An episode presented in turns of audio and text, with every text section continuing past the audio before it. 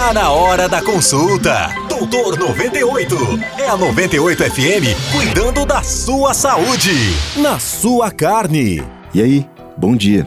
Um momento de silêncio se faz logo após todo acidente grave de trabalho. É aquele segundo em que a pessoa fica sem ação, perplexa pelo pior ter acontecido. Depois vem o desespero, o choro, todos acompanhados de muita dor. Foi o que aconteceu com Teodoro, quando num descuido teve sua mão esquerda decepada numa serra de desossar carne suína. Na metade de um instante, sua mão estava lá. Na outra metade, já não estava mais. Simples, rápido e cruel assim.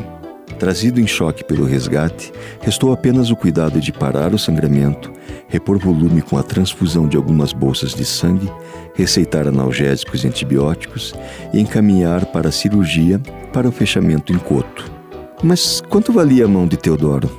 Na minha inocente opinião, valia milhões de reais, talvez muito mais.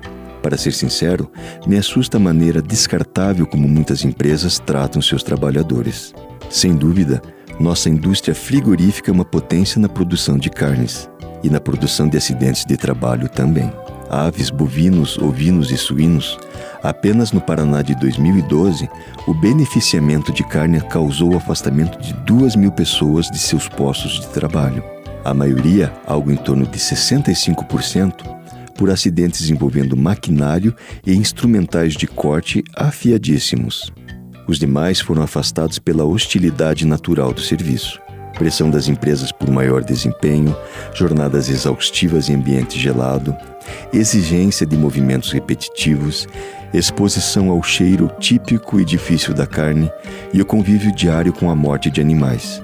Tudo o que potencializa o cansaço, a depressão e o estresse, predispondo a acidentes e doenças crônicas, tanto orgânicas quanto psicológicas. Particularmente, não gosto de atender esses trabalhadores. A maneira como são usados e desprezados me incomoda e lembra muito a uma fila, tal qual a fila de um abatedouro. Pense nisso. Até a próxima. Se cuida.